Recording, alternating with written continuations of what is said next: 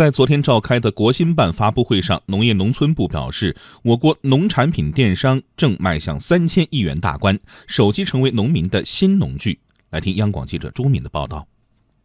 现代农业的发展让农民的眼界不能仅限于眼前的一亩三分地，掌握市场信息成为必不可少的一环。深入推进互联网加农业，将使亿万小农户与瞬息万变的大市场更好对接。农业农村部副部长屈东玉介绍，农业农村部将推进互联网加农产品出村工程，深入实施信息进村入户工程，组织全国农民手机应用技能培训。作为新的生产工具，手机在农民手里不仅仅是个生活资料，它是个生产资料，就是说可以了解外面的世界、市场的需求、新的技术，还可以通过互联网去远程诊断动植物预病病害，所以它。这是新农具。目前，我国互联网加农业取得初步成效。二零一七年底，电子商务进农村综合示范已累计支持了七百五十六个县。目前的农村网络零售额，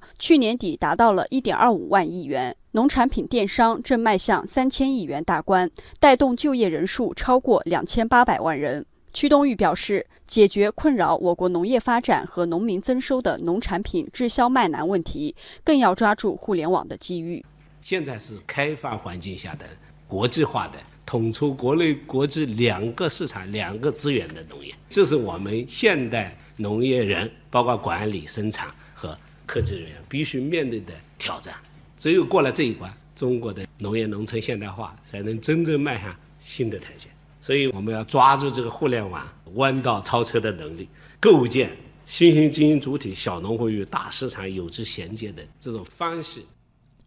发布会上，屈东玉还提到，农产品大多数是鲜活产品，农业农村部多年来建设农产品批发市场，有冷链、预处理、分级包装，市场化基础设施的能力大大加强。